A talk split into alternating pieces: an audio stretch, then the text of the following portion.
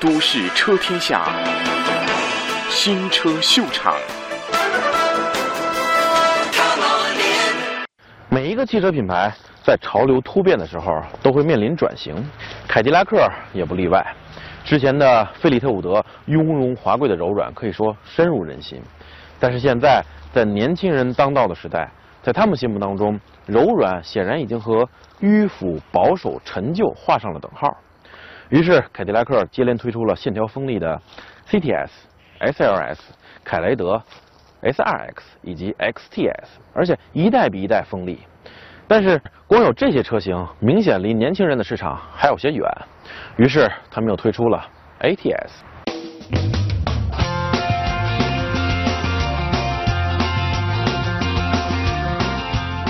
不出意外，这辆原本轴距是两千七百七十五毫米的车型，因为后排空间问题，在引入国内之后，轴距被加长到了两千八百五十毫米，也就是我现在开的这辆 ATS L。我们先暂且不管它轴距究竟加长了多少，加长之后有没有什么好的坏的影响，我们先来看看它日常开起来表现如何。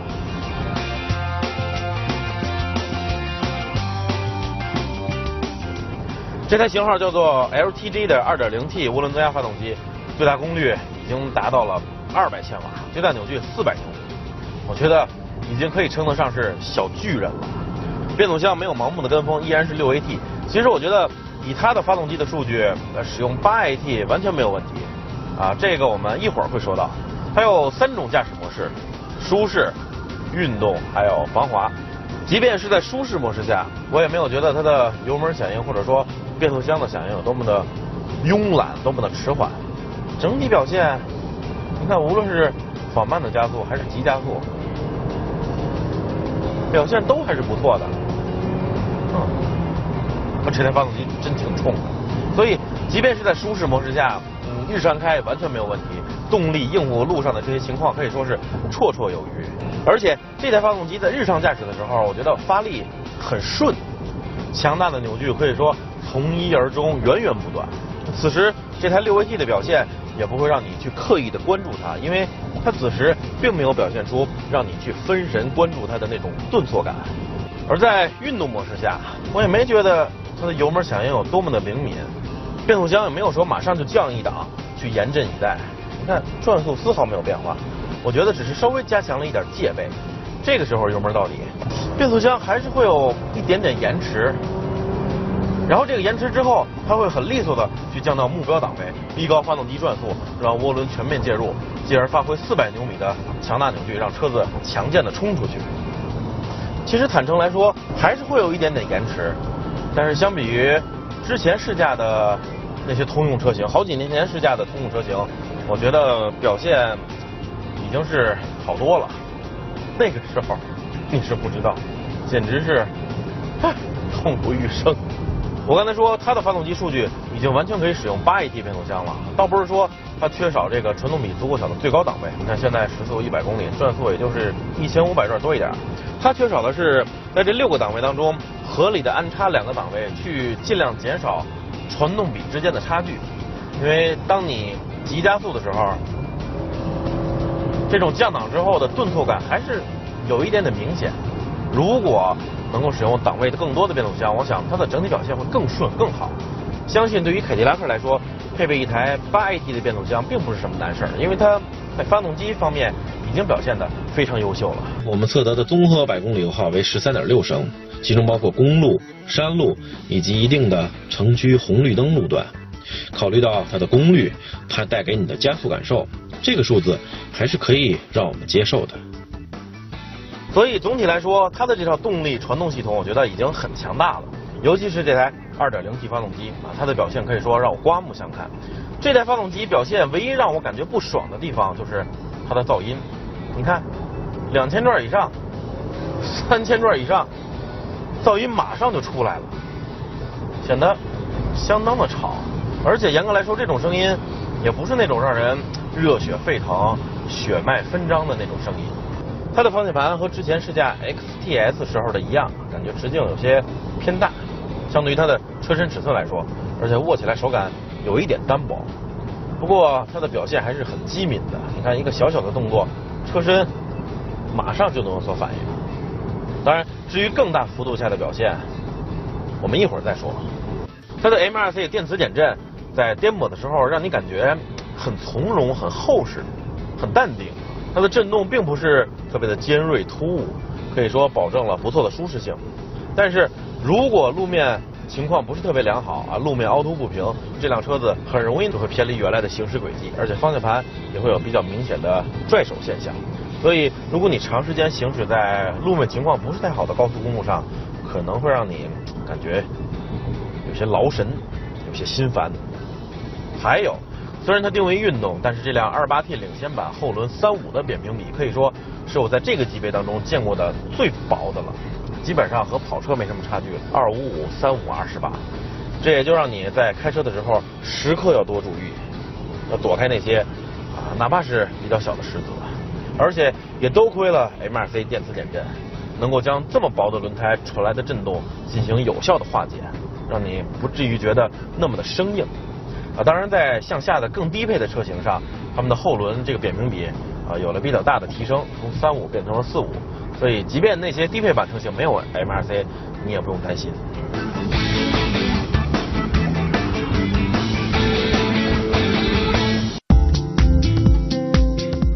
我刚才说这辆 ATS L 的动态表现要等会儿说，那就是现在了。而且为了看看轴距加长之后对于操控的影响有多大，我们要让它和来自进口的标准轴距的 ATS 比较一下。开始吧。还是让我们先来看看这辆白色的长轴版车型啊，我觉得它的转向虽然很有韧性、很筋道，但是并不能做到很好的。从一而终的那种均匀感和比例感。当你转过一定角度，你会发现它的转向会很贼、很灵敏。这种贼让你在弯中随着突变的弯道去修正的时候，甚至都有一些狼狈。而它的动力传动系统确实是气势恢宏啊，很难让人想象这是一台2.0升的发动机，即便是有。涡轮增压器的帮助，能达到这种势如破竹的这种气势，也是不容易的。我想，只是变速箱在刚才出弯的时候，油门到底略微有一点点迟疑，可能会打乱了你的驾驶节奏。不过除此之外，其他任何时候在运动模式下，它的变速箱并不会轻易的升档，而是维持在一个比较低的档位，发动机转速会比较高。这个时候正好是它400牛米扭矩高原的时候，所以此时的动力可以说随叫随到。当然。你也可以试试它这个精致的换挡拨片，来看看手动模式，变速箱对你手指的这个反应可以说非常迅速。降档、升档啊，觉得升档稍微比降档慢一点点，但是总体来说已经是挺优秀的了。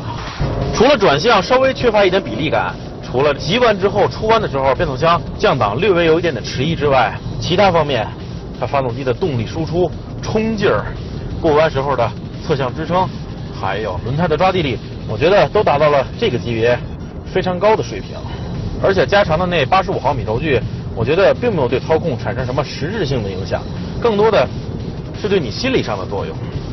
即便是比较窄的胳膊肘弯，也能容纳下多出的这一点点长度。所以，好了，下面我们来看看那辆红色的进口的标准轴距版。好了，现在是那辆红色的进口的标准轴距版。啊，第一个最明显的感觉就是，我觉得它的方向盘握起来手感要更加的厚实，手感更好。这绝对不是心理作用，而是我将两个车并排放在一起，经过仔细的对比之后得出来的结论。当然，就灵敏性方面，两个车相差无几，都是那么的贼，那么的机敏，甚至说有一点愣愣的感觉。都不能很好的做到从一而终的那种比例感和顺滑感，但是这辆标准轴距版的 ATS，当你转动方向盘的时候，你会发现它的车头移动的要更加利索一些。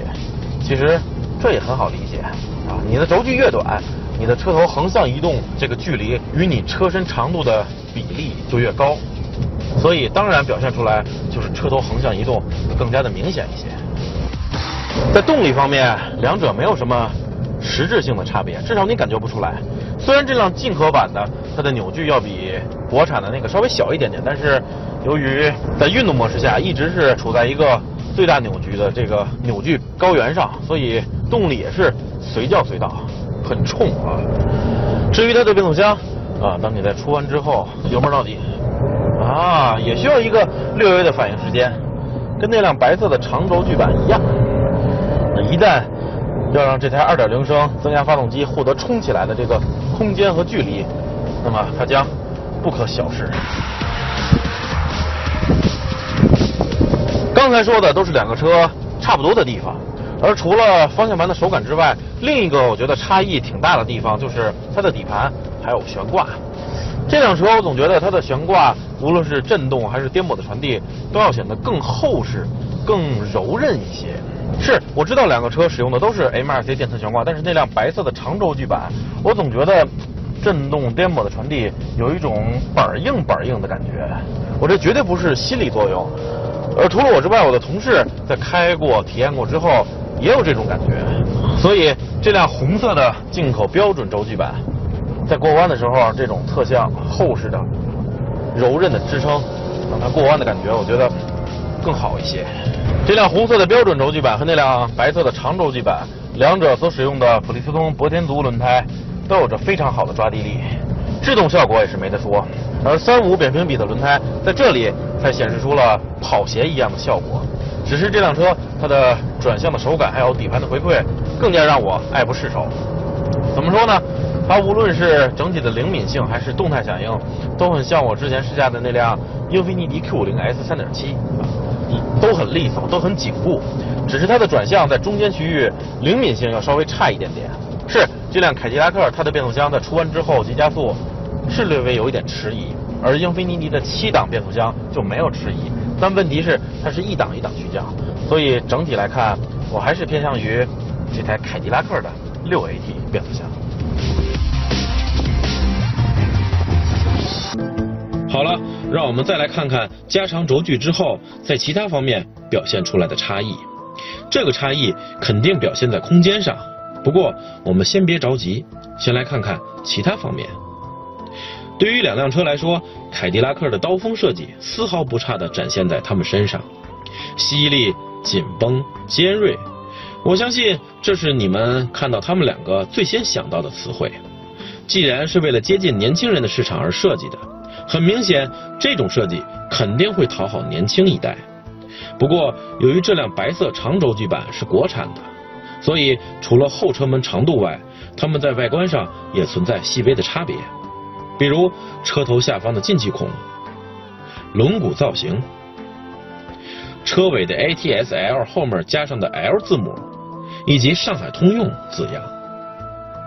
而在内饰方面，ATS-L 也继承了 Q 界面的简洁和新颖。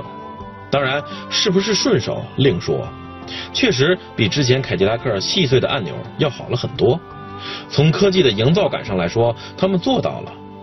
整个内饰无论是进口的还是国产的，装配的工艺和细致程度相差无几，大可不必纠结。当然，也有些许不同。比如进口标准轴距的变速杆后面的两个按钮都要小于国产版的。好了，在看过了两车外观内饰以及在这方面的一些差距之后呢，接下来我们来看看前排空间表现啊。由于这个两个车的前排尺寸一样，我就用这辆白色的 ATS L 长轴距版来代替了。嗯，首先个来说，确实窄。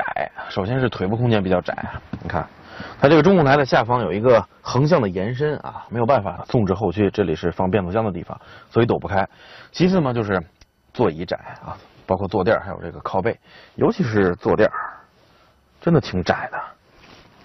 而且靠背，你别看山路它的这个运动表现非常的激进，运动范儿十足，但是包裹性我觉得不是太好啊。山路里我也忘了说了，总是感觉滑来滑去的，难道是我的后背太宽了吗？呃，纵向还是可以的，头部你看，啊，只是个子高的人上下车的时候要注意点，别碰到这里。不过呢，你别看它乘坐空间不是那么宽敞，储物空间设计的还是挺有人情味的。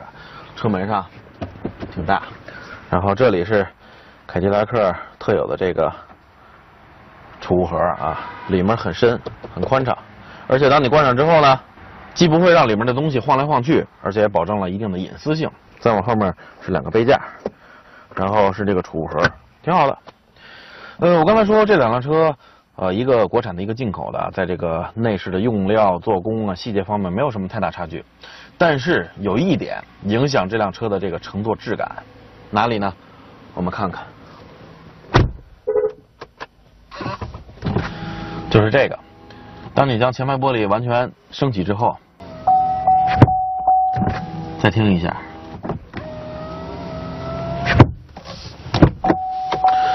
就好像它的玻璃是没有任何缓冲的，直接撞在了这个门框的钢板上，咚咚的，呃，让人耳朵听着都有一点疼的感觉。而那辆进口的红色的就没有，而是非常柔软的顶到最上面。